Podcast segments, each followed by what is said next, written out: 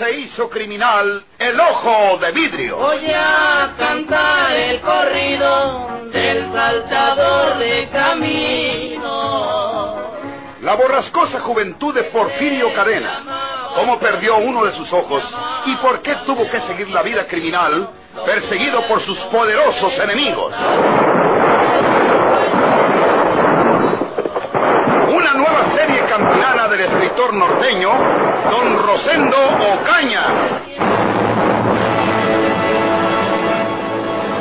me extraña, Petra García, que te hayas hecho de esta fondita.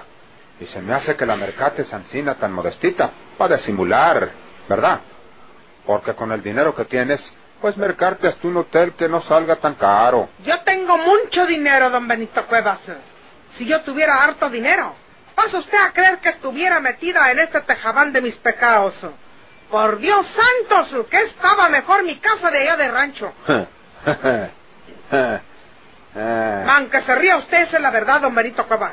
Estamos amolados, don Benito. Sí, ayúdale a tu mamá, muchacha. ¿Ya sé por qué lo dice usted Ancina, don Benito Cueva?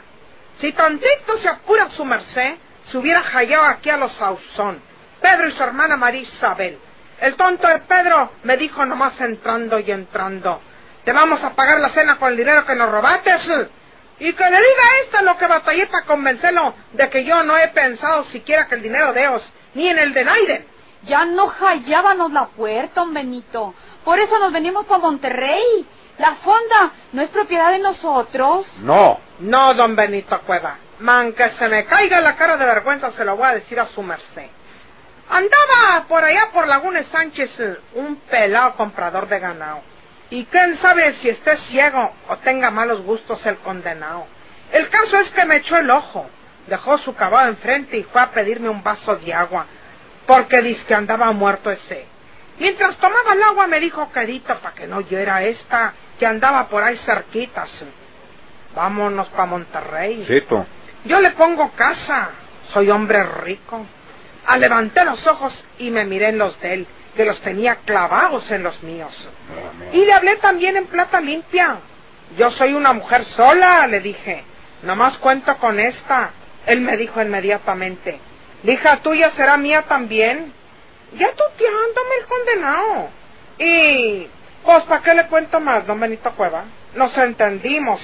Me dejó unos centavos para el viaje. Nos preparamos yo y esta. Y un buen día sin decirle a nadie nada. ¿Para qué? Nos venimos para Monterrey. No me engañó el hombre al decirme que me ponía casa aquí en Monterrey. Pero como le decía Pedro Sauzón, es una casa de negocio, o sea, esta fonda. ¿Cómo se llama ese amigo? Eh, se llama Juan Sánchez. Es una buena persona. ¿Ya quiere que yo le diga a mi papá? A contar esto, Petra García. Los Sauzón tenían escondido el dinero de Porfirio. Eso lo sabemos todos.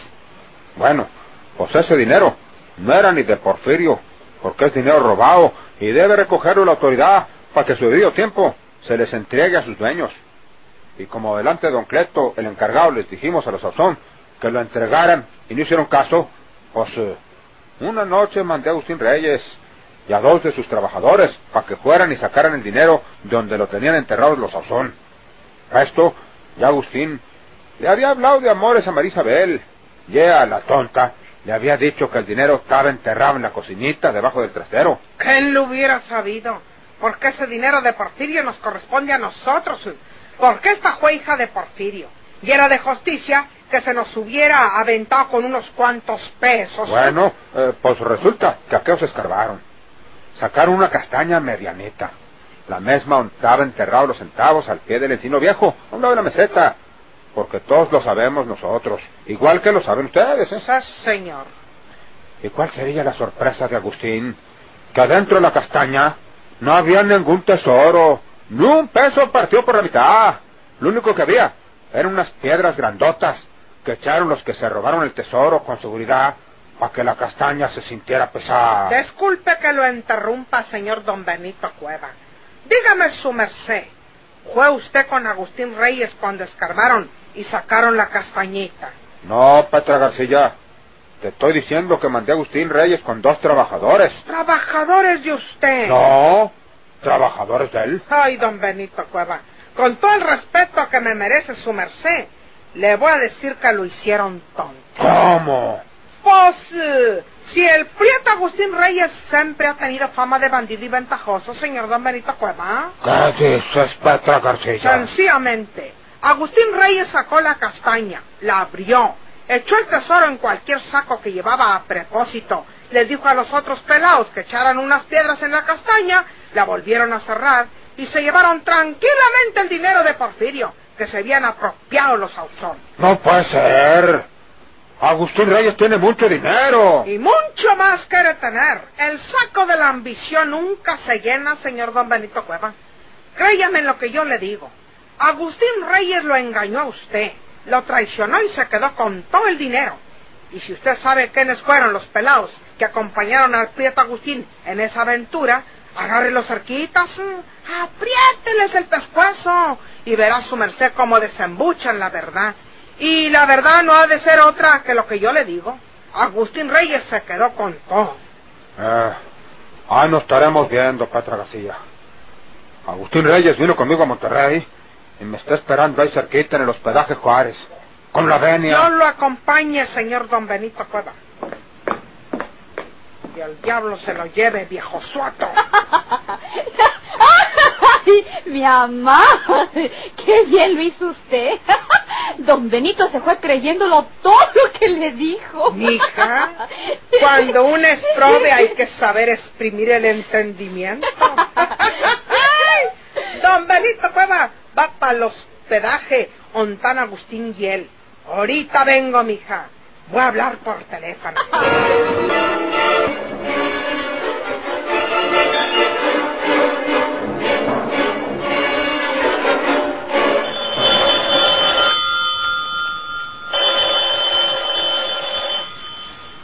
Bueno, Es el hospedaje Juárez. sí, señorita. Eh, quiero hablar con el señor Agustín Reyes, que por ahí está hospedado con ustedes. Un momentito. Señor Reyes, ¿le hablan a usted? Gracias. Bueno, Oiga, Agustín Reyes, ¿eh? y habla Petra García. No haga polvo porque ahí va para allá don Benito Cueva. Sí. Eh, ¿Qué pasó? El viejo bandido de don Benito me lo confesó todo. Él ya había sacado el dinero de Encalosauzón para cuando lo mandó a usted a que disque lo buscara. Pero me dijo ahorita que anda mm, disimulando con usted para hacerlo creer que yo lo tengo y que lo anda buscando y que el viaje a Monterrey le sirve de paseo. Ah, sí. Eso le dijo él. Eso me acaba de decir ahorita mismo. Ahí va para allá. Me dijo que iba a llegar echándole la diga a usted, acusándolo de que se quedó con el dinero. Pero todo eso lo hace para que usted no sospeche la verdad. Es un viejo desgraciado, bandido, traicionero y mala vejiga. Una noche antes de que usted fuera a buscar el tesoro, él lo sacó, ayudado por uno de sus trabajadores. Mm, Déjelo que llegue. Eh, por favor, no le vaya a decir que yo se lo dije porque es capaz de ponerme en mal con el dueño de la fonda para que nos corra a mi hija y a mí, que aquí estamos trabajando. No le diré nada.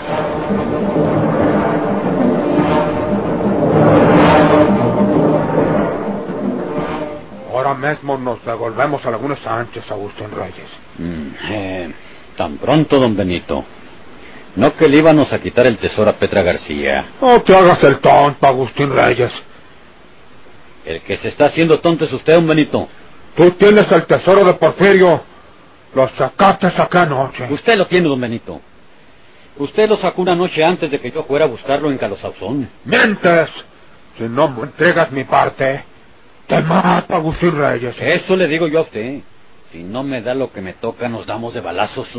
Saque su pistola. Eh, Agustín, pero ¿es posible que creas que yo tengo ese dinero? ¿Y por qué dice usted que yo lo tengo? Eh, bueno, eh, yo nunca he creído que, que, que tú me hayas madrugado, como me lo acaba de decir Petra García, pero, pero pues... eh, Petra García le dijo que yo lo tenía. Sí, me, me lo acaba de decir. O sea, me habló por teléfono hace ratito y me dijo que usted tenía el tesoro, pero que andaba disimulando. Vieja desgracia. Vamos para allá con él, Agustín Reyes.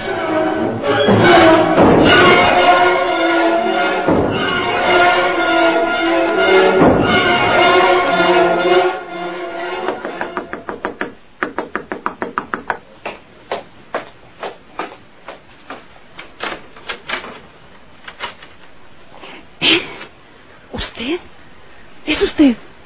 Pero... Yo mero, señora. Pero si sabemos que... que está muerto. Pues desde el otro mundo vengo por mi chaleco en mallas. Entréguemelo.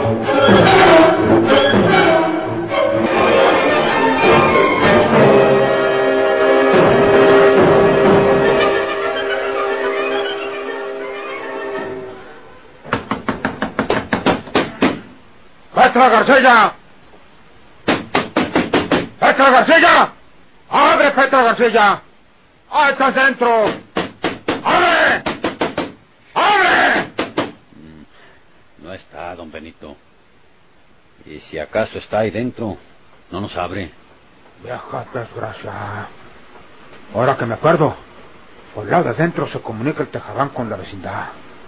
Vamos para allá, Agustín. Y tiene que abrirnos la condena. Vente. Sí, don Benito. Vamos.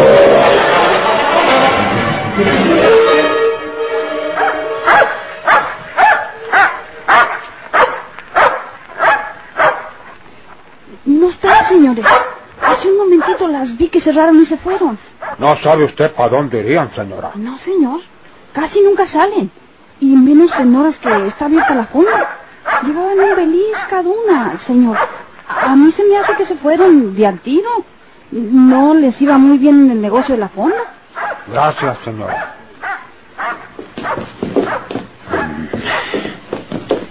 ¿Y cree usted que se vayan de Monterrey, don Benito? ¿Mm? Tenemos que callarlas, Agustín. Y pronto. Porque si nos damos con eso ahorita que se acaban de ir, ya no las callaremos nunca. Ahora estoy seguro de que Petra García tiene el dinero de los Sauzón. ¿Ves cómo se hace de delito echándonos mentiras a los dos? Ya luego huyen de repente para que no le reclamen su conducta. Mm, es verdad. La condenada de Petra me habló por teléfono nomás para cuchillarme con usted. Ella tiene ese dinero. Ella nos madrugó y los tocó antes que nosotros. Pero, pues, ¿cómo sabría la tal Petra que los Sauzón lo habían enterrado allí en la cocinita debajo del trastero? Es lo que digo yo. Esa diantre de Petra García es buena hasta para la brujería. Pero tenemos que dar con ella.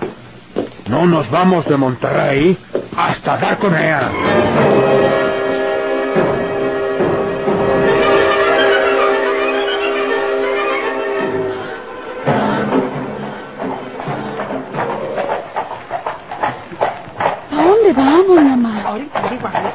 Dónde podemos ganar que hallenos una casita desocupada que nos quieran rentar? ¿Quieren una casa de renta, señora? Ah, sí, señor cochero, ¿sabe usted que acabamos de pelearnos con la dueña de la casa Ontábanos? Porque el tejabán tiene muchas descomposturas y la condenada vieja no quiere arreglárselas. Y ahora no tenemos ni dónde meter la cabeza. No más que nosotras eh, queremos una casita chica, baratona. ¿Sabe usted? O si quieren las llevo a la vecindad de la jarrita. Está en el mero centro y rentan unas viviendas muy baratas y son casas de terrao. No te jamás. Eh, nos conviene, señor cochero. Llévenos, eh, pues, a la vecindad de la garrita. Sí, señor. ¿Y los trastes que dejamos en el tejabán? Que se pierdan, mija. Más se perdió en el diluvio.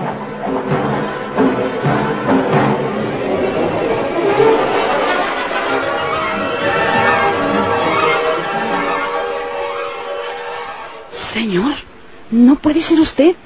Todos hemos leído en los periódicos que usted murió en las Islas Marías, cuando lo echaron al mar en lugar de otro compañero suyo que había muerto. Vamos adentro, para que me entregue mi chaleco en mallas y las otras cosas que le encargué. Sí, señor. En el costal de Malva está todo lo que usted me encargó, señor Porfirio Cadena. Mm. ¿Sabe usted que soy Porfirio Cadena? Sí, señor. ¿Cómo lo sabe? Pues eh, porque lo recuerdo, señor. Es usted el mismo que estuvo aquí aquella vez que lo agarraron los policías secretos. ¿Y cómo sabe usted que soy el mismo? No puedo ser otro hombre que me parezca Porfirio Cadena. No, señor. ¿Por qué dice que no? Porque... po- porque... ¿Por qué? Si no le va a hacer nada. Porque tiene usted una seña que no deja lugar a dudas, señor. El ojo izquierdo. El ojo de vidrio, señor. Ah, sí. Déjeme ver si está todo aquí en el costal de Malva. Ahí está todo, señor.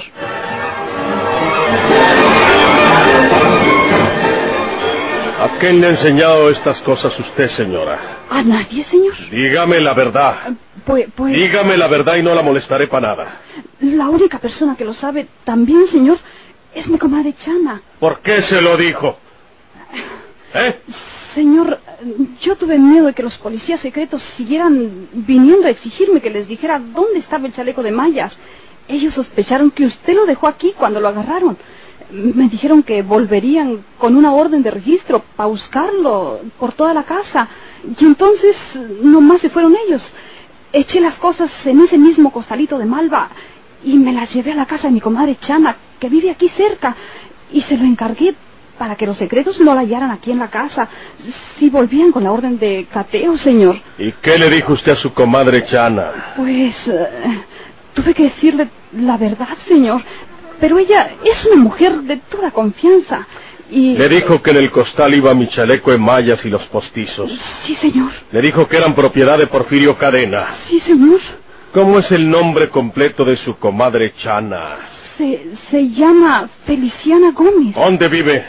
Mm, Vive por aquí, por la calle Naranjo, en el número 317. ¿Qué familia tiene?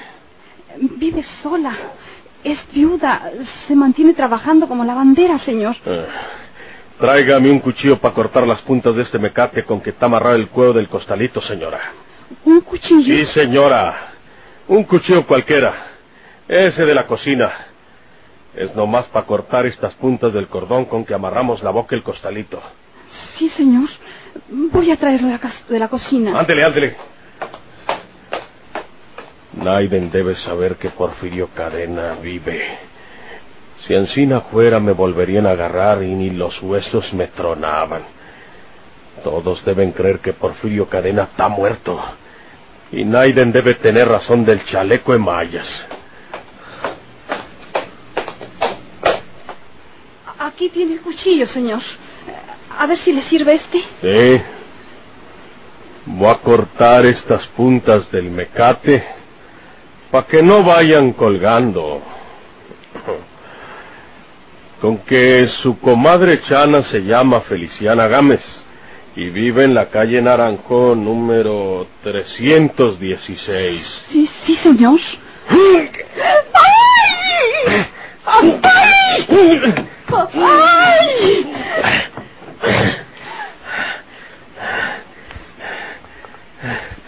Lo siento, vieja, pero tu silencio es de mucho valor para mí.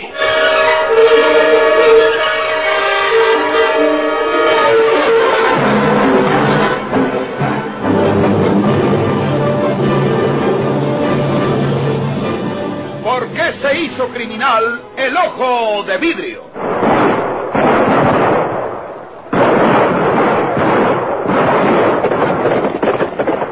Muchas gracias por su atención. Sigan escuchando los vibrantes capítulos de esta nueva serie rural. ¿Por qué se hizo criminal el ojo de vidrio? Se disfrazaba de arriero para asaltar los poblados. Burlándose del gobierno, mataba a muchos soldados, nomás blanqueaban los cerros, de puros sin calzonar.